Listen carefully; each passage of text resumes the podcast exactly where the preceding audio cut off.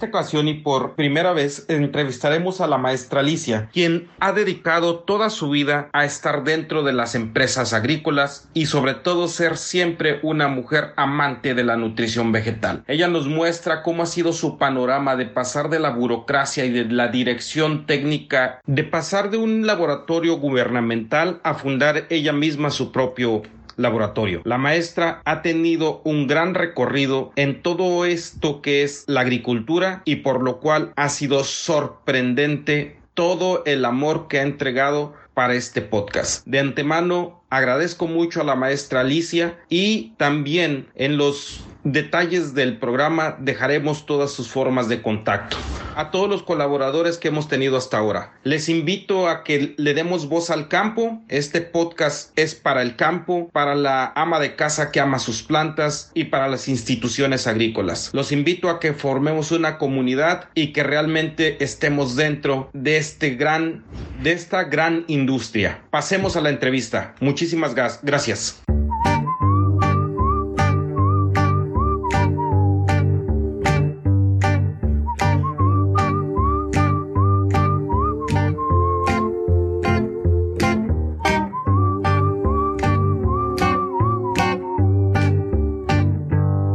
La que nosotros ahora hacemos como la, agricultura de toda la vida, ahora ya le llaman ellos este, la tradicional y es la orgánica. Y ellos están usando, los orgánicos vienen a hacer lo que hicimos en el siglo antepasado. Sí, claro. Antes de la Revolución Verde. Así es, siglo XVIII, principios del siglo del XIX, principios del siglo XX. Entonces, pero no, les, yo les digo, es que no todo está mal de una, ni todo está bien de la otra. Eh, lo que hemos abusado es el plaguicida. Sí, yo pienso ahí que hemos, hemos hecho mucho daño con eso. Con plaguicida sí hemos este, entrado muy fuerte y ahí sí tenemos que tener eh, un cuidado. Y, Pero tampoco todos son malos usándolos adecuadamente. Jaime va a dar un, va este, ya está terminando su curso sobre plaguicidas, todos los tipos de plaguicidas que hay. Okay, De los orgánicos, de los botánicos, los este, sintéticos, de todo. Son seis tipos. Seis, siete tipos los que él tiene clasificados como plaguicidas. Entonces, este, para eh, eh, Jaime es muy bueno en eso este, y en todo lo que es plagas, y ahora también se ha estado metiendo mucho, ¿sabes en qué? En nemátodos. Porque dice que muchos problemas que él está encontrando ahora no son de hongos, son de nematos. Y sobre todo, y sobre todo el que le han, este, al que no le han hecho mucho caso, a globodera. Porque todo el mundo le hace caso a, meloidogine. Sí, sí, sí y Globodera la tienen sub, este, subestimado. mire, y Globodera es más, más, rudo, más, más rudo. Que Globodera es el que está dando más problemas ahora. mire, mire, mire, mire. Entonces, y el otro día nos dio, déjame, tengo esa, esa, esa que les dio a los agaveros, este, y habló muy bien de todo lo que son las plagas, para que le te des una, este, una, un recuerdo de... De las clases. Él, este, su presentación está muy bien hecha. Te va a mandar la presentación. Ok. Este, pero él, él es, eh, cuando, cuando me dicen, oye, le digo, yo en eso no soy eh, docta. hay, que, hay que saber quién es, este, qué, qué somos. ¿Y dónde le, dónde la hallamos? Yo, eh, a mí pregúntame todo lo que es la parte de suelo y la parte de nutrición es lo que es mi fuerte. Sí, exacto. Cada quien es especialista en una área porque no puede ser. No yo, por eso les, digo, yo sí te voy con un fitopatólogo porque muchas cosas de fitopatología se confunden con nutrición o viceversa. Sí, cierto. Tiene toda la entonces, razón. Entonces a veces había Jaime íbamos al campo y me decía, esto no es mío, esto, esto es tuyo sobre todo lo que es la parte de micros, que muchas veces se confunde, eh, que es eh, muchas veces confundes con bacterias y a veces son micros. Entonces, por eso tiene que haber un especialista en fitopatología para que realmente pueda uno discernir. Mm, ok. Entonces, siempre, siempre, cuando a mí me llegaban foliares, Jaime los revisaba primero. Entonces, a veces me decía, esto no es de micros, esto es de problemas de bacterias o, tiene problemas de, este tipo. Órale, interesante. Bueno, maestra, pues yo creo que pues. vamos a darle. Este, ya, arrancamos, ya calentamos. Ya arrancamos. Déjeme, voy a quitar mi video para, le digo, para que tengamos mejor claridad de, de, sonido. Ya, ya no me ve. Este, ahora, ya, bueno, maestra, muchas gracias por darme su tiempo, su valioso tiempo, que sé que realmente es una, algo que usted aprecia mucho. Eh, quiero presentarla como una de mis grandes mentoras en este mundo de la agricultura. Y realmente lo que me gustaría, maestra, más que nada es que si usted se pudiera presentar. Bueno, eh, muchas gracias por tus palabras y para mí ha sido un privilegio que tú seas también mi alumno. Eh, yo soy Alicia Gallardo Torres, tengo Egresé en 1981 de la carrera de ingeniero agrónomo con especialidad en suelo.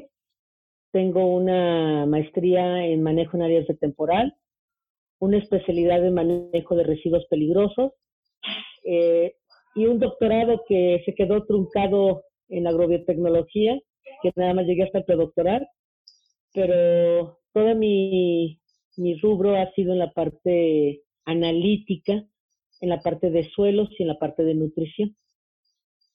Gracias, maestra. Y pues este podcast está enfocado mucho al tema agrícola, pero también queremos como que haya, este, que haya escuchas más citadinos o gente que no esté dentro de, de, la, de la materia. De Aquí me gustaría, me gustaría conocer con usted cómo fue su primera experiencia que tuvo con el campo o cómo realmente recuerda su primer acercamiento hacia la tierra o, hacia el campo, maestro? Pues mi acercamiento fue desde que yo tenía seis años de edad, porque tanto mis, mis papás de crianza, yo tuve cuatro papás, los biológicos y los de crianza, y a los, con los cuatro conviví eh, afortunadamente, pero mis papás de crianza eh, ellos eran, este, estaban en la parte de lo que era irrigación en aquel entonces o la unidad agrológica que pertenecía a la Secretaría de Recursos Hidráulicos. Entonces, desde ahí empecé a escuchar y cuando me decidí a mi carrera, yo me quise ir a agronomía. Y ahí empezó, pero yo siempre he estado enamorado de esta carrera y siempre escuché todos los problemas que hemos tenido en el manejo agrícola y pues los sigo escuchando esos mismos problemas. Pero mi acercamiento fue cuando llegué a vivir con mis tíos. Esa, esa me gustaría como que para que nos contextualizara quiénes eran sus tíos y, y, la trascendencia que ellos tuvieron en, en Jalisco precisamente, o a nivel nacional realmente. Bueno, mi tío, sobre todo el ingeniero Rafael Ortiz Monasterio, él es este egresado de la Escuela Nacional de Chapingo, en aquel entonces era la ENA. Él sale de la carrera de agrónomo con especialidad en fertilización y desde muy joven, pues él este, tuvo la oportunidad de irse a hacer su maestría cuando la Rockefeller les pagaba a los niños estudiosos de México sus estudios de posgrado en Estados Unidos. Eh, y él fue, pues, el, el fundador y primer director de la Facultad de Agronomía de la Universidad de Guadalajara. Entonces, este, fue un suelero empedernido y duró 32 años siendo residente del laboratorio de agrología que se manejaba Jalisco y los nueve estados conurbados, lo que es Colima, Nayarit, Zacatecas, este, San Luis Potosí, entonces todos los que estamos eh, alrededor de Jalisco. a él le tocaba esa parte porque era el residente regional. Híjole, maestra. Muy, muy, muy interesante la historia del, del maestro Ortiz Monasterio. Y mi tía, pues, ella, era QFD. Ah, y, y, era la eh, María de Jesús Macías, y ella era la coordinadora de los laboratorios que mi tío dirigía. Excelente, o sea, siempre estuvieron trabajando juntos. ¿Cuál es la enseñanza, maestra, más entrañable que tiene de los productos del campo o del marco eh, educativo también eh, en esta carrera de agricultura?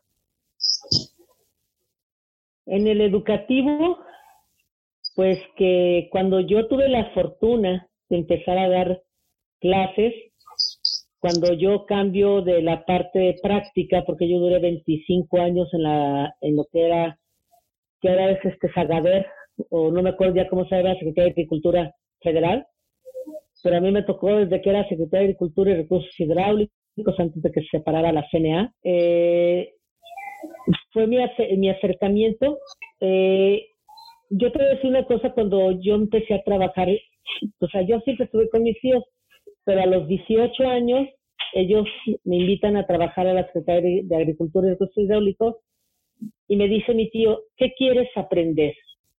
Y lo primero que yo le dije, a interpretar un análisis de suelo. Y me dijo estas palabras, con el tiempo lo vas a saber. Eso no se aprende de un día para otro. Y así es, con el tiempo lo he aprendido, pero mi acercamiento fue este, cuando yo empecé a trabajar ya en el laboratorio y empecé a hacer análisis de suelos. Ese fue mi, mi acercamiento.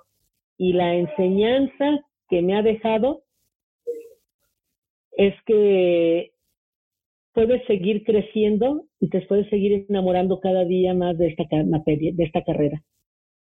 Órale, sí, es una carrera muy constante de aprendizaje. Ahorita previo a la, a la entrevista platicábamos de todas las cuestiones que nosotros veíamos como por hechas de los análisis de suelos o de la eh, conformación fisiológica, pero ahorita estamos viendo que ya no es tan, tan, tan, tan equilibrado ese conocimiento de antes al de ahora, ¿no? Que ya realmente hay ciertos estudios donde cambian esos paradigmas. Con respecto a esta maestra, por decir, ¿cómo usted tenía o cómo era su acercamiento o, o qué fue, cuáles fueron los, los principales, es, mm, ¿cómo se podría eh, metodologías que usted aprendió de su tío, o sea, o de las que usted también aplicó, maestra, por decir, ¿cómo prepara su día? Bueno, muchas veces yo creo que todos lo hemos pasado. Eh, cuando eres este empleado federal, yo fui empleado federal por 40 eh, por 36 años, entonces eh, lo tienes muy sistematizado. Y cuando yo estaba en el laboratorio, eh, yo en el laboratorio de la de Agrícola Federal, pues yo empecé desde analista hasta que llegué a ser director de laboratorio. Y ya después de ahí me retiré y me fui a la parte educativa, al Instituto Tecnológico de Tlajomulco. Entonces mis días pues lo preparaba en el de laboratorio, pues éramos, si teníamos la parte antes de que iniciara primavera-verano, pues teníamos un exceso de trabajo. Yo inicié en el laboratorio desde que los análisis eran gratuitos. Entonces nos llegaban por carretillas de muestras que después los productores no recogían los, eh, los resultados porque no les costaba. Y teníamos que hacer N, hacíamos hasta 80 o 90 muestras diarias cuando ya fui directora, pues tenía que siempre seguir siendo analista. Entonces, eh, dividía mi, mi día entre lo que era la parte administrativa y lo que era la parte analítica. Y en la parte administrativa me tocaba algo muy interesante. Ya en esa parte administrativa, a mí me tocaba dar todas las recomendaciones de los análisis que se generaban en el laboratorio. Porque después quedé como la única, el único ingeniero agrónomo en ese laboratorio. Eh, entonces, eh, cuando teníamos mucho trabajo, ya cuando yo llegué a ser directora y ya dábamos las recomendaciones, ya cobrábamos las muestras. No, no muy caras, pero teníamos que hacer ya, aunque fuéramos un laboratorio del Estado, tenemos que ser un laboratorio autosuficiente para todos los insumos que teníamos que tener. Entonces ya me tocó ahí a mí tener el, el acercamiento este, directo con los productores, ver su análisis, ver qué es lo que teníamos que aplicar o qué es lo que estaban haciendo. A mí que me enseñó mi tío, que yo nunca iba a poder enseñarle a un productor cómo preparar y cómo manejar su suelo. Porque si alguien lo conocía bien, es el productor. Pero sí podía darle una, un plus en lo que es la parte de una recomendación técnica. Llego la parte de la educación al instituto, pues era preparar mis clases. Yo llegué a tener 40 horas de clases ante grupo y aparte también seguía siendo analista. Y en, la, y en mi época, el laboratorio de, del instituto, pues empezó a tener mucho auge en la parte de lo que era análisis de suelo y en lo que era para formulación de productos de fertilizantes, tanto sintéticos, orgánicos, que estábamos reconocidos por COFEPRIS.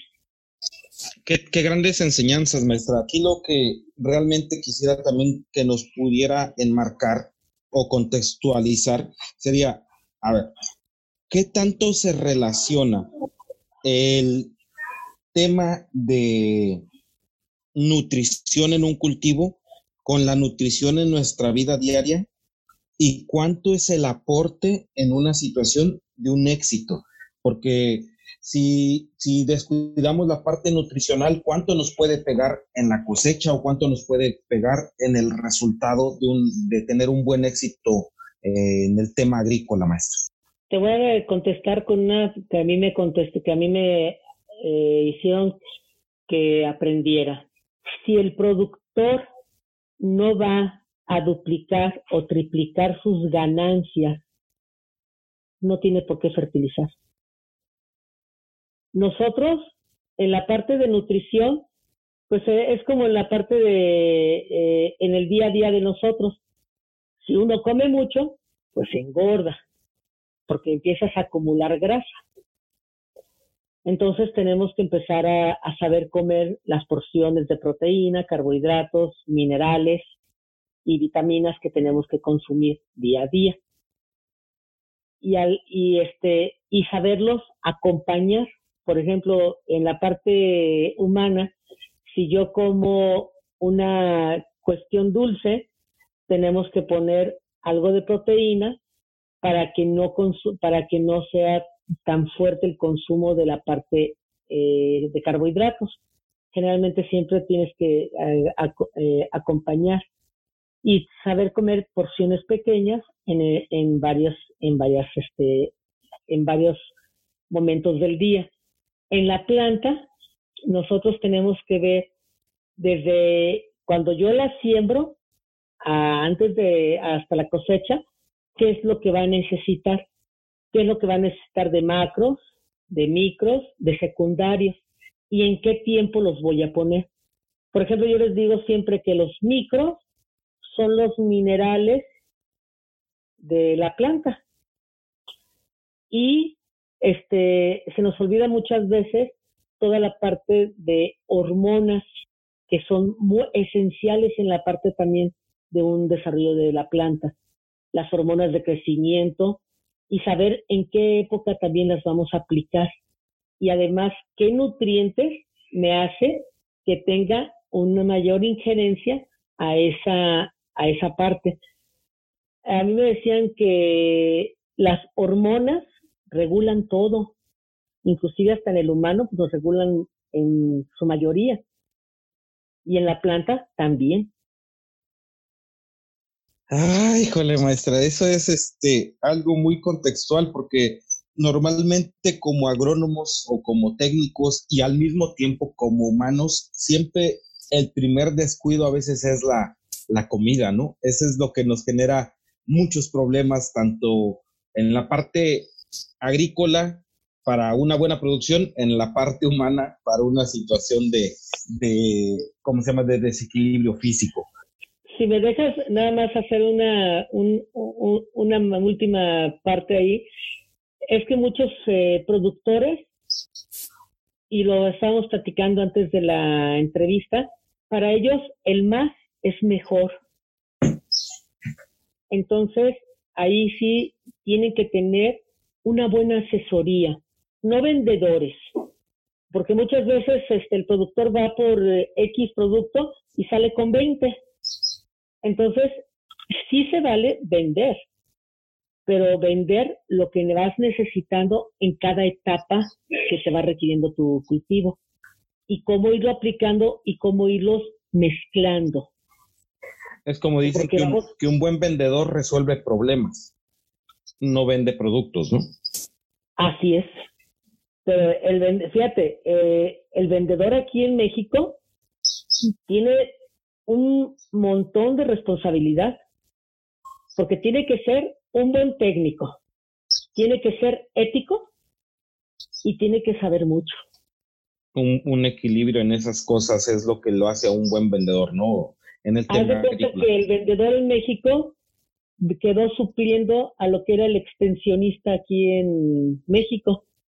Los agrónomos extensionistas eran los que sabían de todo, tenían que ser los mejores agrónomos, porque eran los que daban la, la eh, era el, nexo entre el técnico y el campo. Entonces, el vendedor quedó así ahorita con eh, las empresas que contratan, quedó en ese, en ese tenor, es el que da la extensión de lo que está llegando y de lo que hay de novedades en la parte de nutrición y cómo puede mejorar y cómo puede tener mayor productividad. Si tú eres honesto como vendedor, tú vas a tener muchos clientes. Al principio es picar piedra, pues todos hemos picado ya ahorita en esta parte que yo estoy de la parte particular, ya no en la parte de burócrata, es difícil porque la gente no está acostumbrada tampoco a pagar los servicios y lo quieren todo gratuito. Desafortunadamente somos una profesión muy mal valorada, ¿no? Porque así nos hicieron que la ah, pusiéramos. así mero. O sea, realmente... Yo, siempre les digo que nosotros somos el médico del campo. Eso era otra cosa que le iba a preguntar, maestra. Porque realmente, eh, si quisiera ahorita preguntarle yo a algún muchacho que va saliendo de la escuela o que va entrando a la escuela, a veces ni siquiera tienen el concepto de un agrónomo. Bajo su concepto, ¿cuál es, ¿qué es un agrónomo, maestro? Un agrónomo es el especialista en los problemas del campo. Y es tan amplia la agronomía que tienes que decidir a qué especialidad te quieres ir y a cuál vas a, no porque desconozca las demás. en la formación nosotros tenemos una formación multidisciplinaria. Primero que nada, somos ingenieros y nos tenemos que ingeniar. Y como ingenieros, para muchos que quieren estudiar la carrera de agronomía, los ingenieros llevan matemáticas, llevan ciencias exactas, llevamos matemáticas, topografía, nivelación, cuestiones de ingeniería, porque muchos llegan y quieren que nada más hablemos de cómo sembrar y cómo producir, y no es así. El agrónomo tiene toda una formación primero de ciencias exactas, que es la parte de matemáticas como ingeniero. En la parte de química, porque si el agrónomo no sabe química, no es agrónomo. Porque si no sabe química, no va a saber fisiología y no va a saber bioquímica y no va a saber nutrición vegetal. Y además también tienen que saber que es una carrera biológica. Van a llevar muchas materias de biología. Eh, que es entrar lo que es la parte de biología, la parte de fisiología, este, agroecología, por ejemplo, ahora ya se usa mucho. Eh, entonces, los jóvenes es una carrera multidisciplinaria, una carrera que te puedes dedicar a la investigación, al laboratorio, a este, a la parte, si te gustan las partes legales, en la parte legal, en la parte administrativa, en la parte de comercio. Entonces, es apasionante y es una carrera que no tiene fin y que puedes... Mm, eh, eh, a mí me preguntabas que cómo yo iba a ser ingeniero agrónomo. Yo, cuando yo les dije a mi tío que iba a ser ingeniero agrónomo, me dijo, no quiero que seas agrónomo por mí. Y me dijo, bueno, es una carrera muy bella. Y además, cualquier cosa que tú te quieras dedicar, no necesariamente, el agrónomo no es el que anda en un tractor con botas, este, pantalón de mezclilla y, y cinto piteado. Agrónomo es el que puede darle al productor todas las eh, respuestas técnicas y ayudarlo a producir más. Híjole, ¿cómo cuando nos apasiona nuestra carrera podemos hablar tan bello, tan bello de nuestro, andar? Yo si volviera a nacer, volvería a ser ingeniero agrónomo. Ya somos dos, nuestra, por dos. Y, y, suelero, yo soy suelera. No, yo, yo sí sería, yo creo que, eh, ¿cómo se llama? Fitopatólogo o entomólogo. Me gusta mucho esa parte. Sí, pues, yo seguía siendo, a mí me gusta mucho el laboratorio. Entonces, eh, en la parte analítica es apasionante la agronomía. Eh, y ahí te das cuenta de todo lo que está ocurriendo y cómo, y, y sí, hoy caigo a la cuenta de lo que me dijeron, con el tiempo aprendes a interpretar. Yo, por ejemplo, ahora este, empiezo a ver los resultados cuando estamos haciendo análisis y yo y a veces me dicen, este está muy alto. No, no está muy alto, porque todavía falta convertirlos.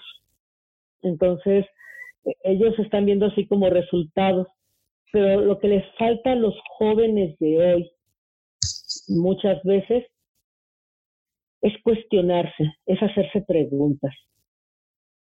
Es este qué está pasando y por qué está pasando. Y Utilizar el sentido lógico. Y todas unas palabras que a mí me dijeron, pobres generaciones venideras sin quimeras, que a sus preguntas tendrán respuestas precisas y verdaderas. Órale, eh, profundo. ¿Por qué? Porque ahora tenemos una biblioteca 24 horas al día. Y si tú tienes una duda, entras, preguntas y si sabes buscar adecuadamente, tienes tu respuesta. Pero antes era tan bello hacerte quimera. Sí. Porque no tenía, o sea, por esas pobres generaciones venidas sin quimeras. Claro. Eh, no sé, tú, yo sé que si eres así, porque te conozco, eres apasionante de los libros, y cuando uno está leyendo, ¿cómo se hace uno, cómo te imaginas todas las cosas? ¿Cómo vas eh, este, desarrollando esa, esa, esa habilidad de imaginarte, de ver las escenas, de lo que te están eh, diciendo el libro, y, y te estás cuestionando. Claro, o sea, es un ejercicio eh, muy padre, o sea, es un ejercicio que te alimenta la imaginación y te mantiene en constante creatividad. Para eso, por eso a mí me gusta la... la imaginación y el vocabulario. Aparte, ¿no? Eh, eh, o sea, tiene muchos beneficios. Hablando de libros, maestra, ¿cuál es el libro que le ha marcado más en su trotar profesional y en su trotar de vida? En mi trotar profesional, hay uno que a mí me, me, este, me marcó mucho, que fue el método científico de Mario Bunge.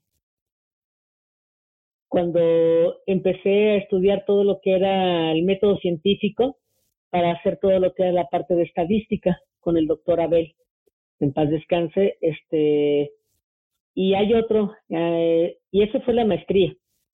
Hay otro que a mí me marcó mucho, que fue este el de todavía se usa y todavía lo están, no sé si el de Mario Bungen todavía existe, pero el de fisiología, el de Bidwell, que yo eh, fue mi, mi libro de cabecera de fisiología vegetal en la maestría con el doctor Villalpando. Mm. Francisco Villalpando, que él es, él es un, este, una gran gloria para México porque él trabaja en la Organización Mundial de la, de la Salud. Él trabaja en Suiza. Él trabaja para la FAO y para todo lo que es la parte mundial de agronomía. Y cada dos años viene aquí a Jalisco porque tiene que venir a sus raíces. Pero él fue mi maestro en la, en la maestría y en la especialidad de, de manejo de residuos peligrosos. Siempre los agrónomos de repente creemos que no hay tanta trascendencia, ¿no? Pensamos, alguna vez en Nayarit me decían, es que yo no tengo una, un, un, mentor como tal de agrónomo, ¿no? Y le decía un amigo con el que iba, le dice, pues acuérdate del, del doctor Norman Burlock, que es realmente el padre de la agricultura. En, y aparte de eso, fue el, primer premio Nobel eh, de la paz siendo agrónomo, ¿no? Así es. Hay muchos agrónomos exitosos y muchos agrónomos este, que son filósofos, este, hasta músicos. Pues si estamos, este, Álvaro Carrillo, pues él estudió agronomía. Sí. Entonces, entonces él, eh, este, y hubo varios compositores que estudiaron agronomía porque mi tío me los decía. Y este, yo sí tengo un referente con este, en lo que son mis maestros, el que es mi mentor de, desde niña, pues Rafael Ortiz Monasterio, y el que es mi maestro en la parte de eh, yo tengo otro maestro también, el, ingeniero Ramón Padilla Sánchez. El ingeniero Monasterio fue el del Plan Jalisco y Ramón Padilla Sánchez fue del sistema Zapopano. Él fue, este, y después tuve otro, eh, mi maestro de la maestría, que él fue y sigue siendo, pues, mi referente, porque él está, él trabaja en Suiza y es exitoso y es un doctor y, y es este de un pueblo de aquí de Jalisco, de Arandas, de una familia este, de escasos recursos. Eh, se casó, él estuvo hasta en el laboratorio donde estaba mi tío haciendo su residencia y este pues, y orgullosamente agrónomo le hago. Sí, exactamente, maestra. Oiga, eh, para contextualizar. mi, libro, de vida, hay uno que a mí me marcó mucho, que se llama Un Mundo Feliz. El de Aldo Así es. Y hay otro que son 100 años de soledad. Totalmente diferentes, totalmente diferentes. Uno es el eh, uno es el los niños de probeta, que pues ahora ya no es una, ya no es un sueño, es una realidad. O sea, yo leía de, en mi casa hubo, yo fui una vida lectora.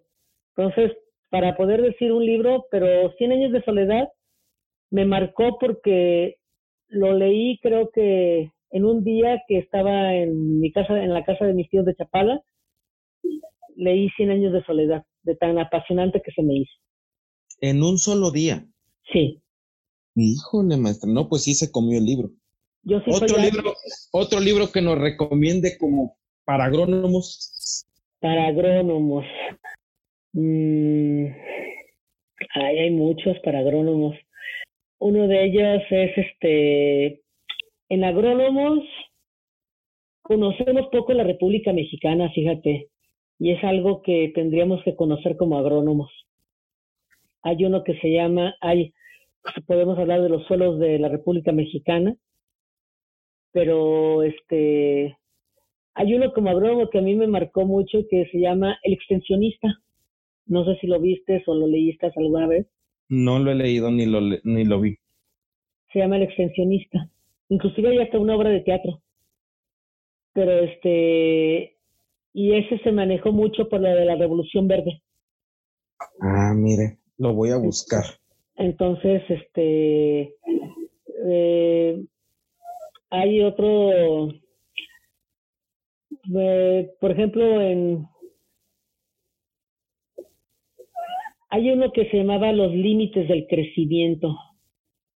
Y ahora que estamos ahorita en esta cuarentena, me hace recordar eso de límites de crecimiento. ¿Por qué, maestra? ¿Por qué? Porque eh, éramos ya tantos humanos, inclusive hay una película que se llama Cuando el destino nos alcance, que está basada en la, del, en la de los límites del crecimiento, que los cadáveres pues los hacían galletas y eso no los comíamos. Como las vacas locas. Ajá. Como el alimento para las vacas locas. Así es. Entonces, pues este, hay muchos, eh, yo sí les digo a todos a tus escuchas que el leer es un privilegio. Maestra, yo, yo concibo eso, que leer es un privilegio, pero realmente creo que fue un privilegio. Ahora no lee el que no quiere leer. O sea, realmente el que no se quiere instruir o algo así, porque realmente ya la disposición está en todos lados. Porque tú traes un teléfono inteligente y con el teléfono inteligente puedes entrar a, cualquier biblioteca y leer cualquier cosa. Exactamente, creo que... Como decía mi maestro de fisiología, Ramón Padilla Sánchez, cuando nosotros, cuando este, la fisiología pues está basada en la parte de la química orgánica, y cuando él nos dijo, si no saben lo que es un metano, un CH4. Dice, con eso se ha escrito lo mejor y lo peor de la vida humana. Es como el alfabeto. Con eso se han escrito las mejores obras y la peor escoria. Híjole, qué, qué, qué, qué real, qué real es eso. Maestra, si su, si ahorita tuviera su biografía de vida, ¿con qué frase empezaría? aún me faltan muchas cosas por hacer. Órale. no me lo imaginé eso, me, me, me fui a lo mejor con un tema de eh, ayudar al mundo o algo así, pero qué, qué, qué frase tan padre que con una, un nivel de conocimiento como el suyo, como el suyo, maestra, mantenga esa humildad y que siempre lo comparta. Maestra, otro, otro, otra pregunta. ¿cómo usted aportaría más ayuda al mundo? Esa siempre ha sido un cuestionamiento.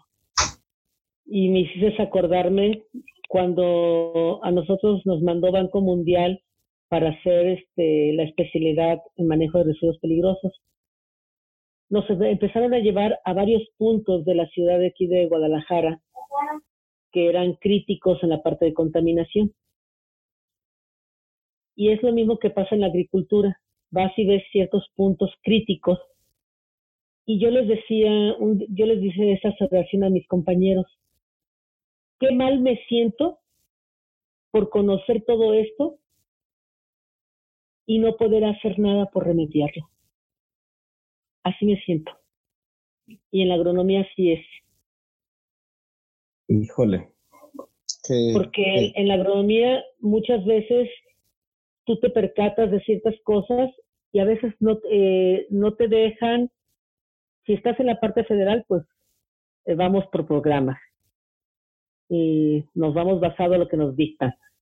Pero muchas veces también los productores y sobre todo los, los pequeños, eh, los que tienen poca extensión de, tierra, que tienen realmente una agricultura de autoconsumo.